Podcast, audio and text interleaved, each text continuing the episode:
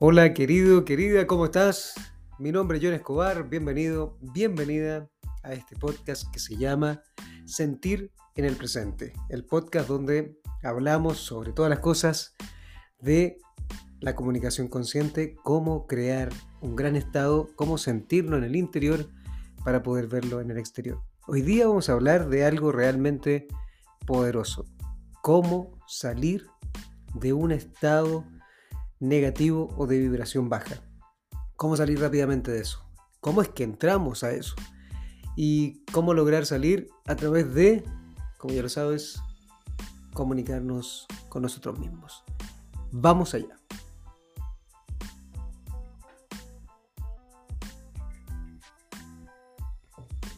Muy bien, como siempre te digo, no me creas absolutamente nada a mí, porque siempre tienes que experimentarlo. Eh, cuando yo digo esto, es algo muy importante. ¿Por qué? Porque decir la palabra agua, decir la palabra fuego, son palabras, ¿cierto? Pero si yo digo agua, no me mojo. Si yo digo fuego, no me quemo. Si yo digo vino, no me emborracho. ¿Qué quiere decir eso? Quiere decir que aunque yo sepa la palabra, si no experimento el agua, si no experimento el fuego, si no experimento el vino, no voy a saber lo que significa. Por eso siempre te digo no me creas, ¿no? Porque lo importante es experimentarlo. Y sé que esto lo vas a entender muchísimo porque es algo que nos ocurre de forma constante. ¿Por qué caemos en un estado de energía baja, de frecuencia baja, digamos de actitud baja? Y hay algo que ha pasado durante todos los años que trabajo con personas y es que es algo que es maravilloso y es entender, por ejemplo, si yo me encuentro en un estado pesimista, que nos ocurre a todos nosotros, ¿cómo va a estar mi energía emocional? Va a estar baja, va a estar densa, va a estar desagradable, voy a estar enojado. No es lo mismo estar enojado, estar frustrado, estar desanimado, desmotivado, porque las decisiones que voy a tomar van a ser totalmente diferentes a las decisiones que van a estar en la frecuencia de estar animado, estar agradecido, estar apreciando la vida, con felicidad interna, plenitud, etcétera, ¿verdad? De hecho, si tú te das cuenta, solo decir las palabras ya se crea un estado interno. Si tú escuchas las palabras alegría, amor, entusiasmo, euforia, felicidad, ternura, inspiración, entusiasmo, etcétera, ya sientes algo totalmente diferente si dices rabia, frustración, pena, vergüenza, etc. ¿Qué es lo que ocurre? De una de las cosas que me he dado cuenta, y es lo que yo explico en los talleres, por ejemplo, es que cuando nosotros estamos en un estado o en una actitud pesimista, es porque ocurre lo siguiente, y espero que lo logres observar en tu vida. Todo lo que nosotros podemos controlar en nuestra vida es lo que está en, nuestra, en nuestro mundo interno. Todo lo que yo puedo controlar en mi vida está pasando dentro de mí. No puedo controlar lo que esté afuera de mí. Y ojo, ni siquiera puedo controlar 100% el latido de mi corazón, que la sangre corra por mis venas. Toda esa parte física, yo la puedo controlar, pero sí puedo controlar una acción conscientemente. Mis pensamientos. Mi enfoque mi atención?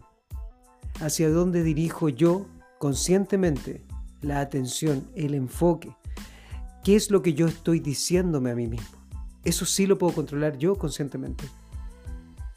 El significado que yo le doy a la vida. Y cuando yo me he dado cuenta que estamos pesimistas, estamos enojados, estamos frustrados, estamos decepcionados, encabronados, con mucha rabia, es porque simplemente porque nuestro foco de atención no está en lo que sí podemos controlar, está en lo que no podemos controlar. Y si tú le preguntas a cualquier persona, ¿cómo está? Si esa persona está pesimista, si esa persona está enojada, si esa persona está negativa, te vas a dar cuenta que ¿por qué? Porque no está diciendo, ok, yo puedo controlar mis pensamientos o mis palabras o mi comunicación interna. No, dice, porque algo de allá afuera no puedo controlar. Por ejemplo, porque esta persona hizo esto, porque mi pareja dijo esto otro, porque mi mamá no me reconoce, porque mi papá siempre me critica, porque el gobierno, porque el partido político, porque el clima, porque Dios allá afuera. Entonces, date cuenta que si en este momento estás en un estado negativo, es porque estás observando y estás prestando toda tu atención a lo que no puedes controlar. ¿Sí te das cuenta de eso? Qué fantástico. Por ejemplo, una persona te puede decir, eres un maldito imbécil o una maldita imbécil. ¿Y qué significa eso para ti? El significado está bajo mi control, ¿sí o no? Tú puedes decir, ya, pero John, de inmediato viene una sensación interna que lo que quiere es atacar a esa persona. Sí, pero eso está bajo tu control. Tú podrías decir, ok, esto me duele, ok, esto es desagradable, pero yo no voy a responder de la misma manera. Ok, perfecto. Y podría decirle, ¿por qué crees tú que yo soy un maldito imbécil? Por ejemplo, ¿verdad? Y eso es parte de la comunicación. ¿Y eso es por qué? Porque yo estoy controlando cómo me siento en mi interior. ¿A través de qué? De mis palabras, de mis pensamientos, de mi significado, de mi enfoque, de cómo yo estoy dominando mi mundo interno. Cuando yo estoy en una actitud pesimista, cuando yo estoy en una actitud total y completamente negativa, tienes que darte cuenta de inmediato que eso es por qué, porque estás prestando toda tu atención a factores que no puedes controlar. ¿Sí o no? Solo obsérvalo. Si en este preciso momento dices, hoy esa persona, mi jefe, el trabajo, ah, el sistema, la Matrix, lo que tú quieras, está fuera de tu control. Tú no puedes controlar lo que otras personas dicen, lo que otras personas hacen, lo que otras personas creen de ti, lo que otras personas piensan. Lo que... Tú no puedes controlar eso. Tú no puedes controlar cómo se mueven los planetas, tú no puedes controlar el clima, tú no puedes controlar un montón de cosas afuera. De hecho, lo único que puedes controlar es tu mundo interno, tus palabras, tu comunicación, tu enfoque, el significado que le da a las cosas, las preguntas que te haces, lo que te estás diciendo, la historia que te cuentas en tu interior, etcétera, etcétera. Y eso es lo que marca la diferencia. Dime, ¿qué te estás pasando justo en este momento que podría estar causándote algo desagradable? Y date cuenta, no lo puedes controlar. Allá afuera no, pero aquí adentro sí. Entonces comienza a verlo de una forma diferente. ¿Por qué? Porque la actitud pesimista, que es la primera actitud, pasamos nosotros a la actitud, ok, a la actitud yo le llamo termómetro, que es la segunda actitud. La actitud termómetro es la actitud donde tú estás cambiando, como un termómetro, marcas tú cómo está la temperatura del ambiente. Digamos, si tú te juntas con una persona que está criticando todo el tiempo, tú, bueno, también te pones en esa situación. Sí, está malo el clima, está malo el gobierno, está malo el jefe, está malo. Sí, sí, sí, critiquemos, critiquemos, quejémonos, sí, sí. Pero si te encuentras con otra persona que quizás dice, oye, la vida igual es increíble, la vida igual es maravillosa, hay cosas que están súper geniales, a veces tú te estás acomodando a eso y eso, esa, ese, ese cambio de decir, caramba, ¿quién soy? Ok, ¿Lo hago conscientemente al adaptarme a los lugares o en realidad es por temor a no ser rechazado? Entonces, ese lugar donde uno se va adaptando, donde uno va cambiando su forma de ser según el ambiente, eso se llama actitud termómetro. ¿Ok?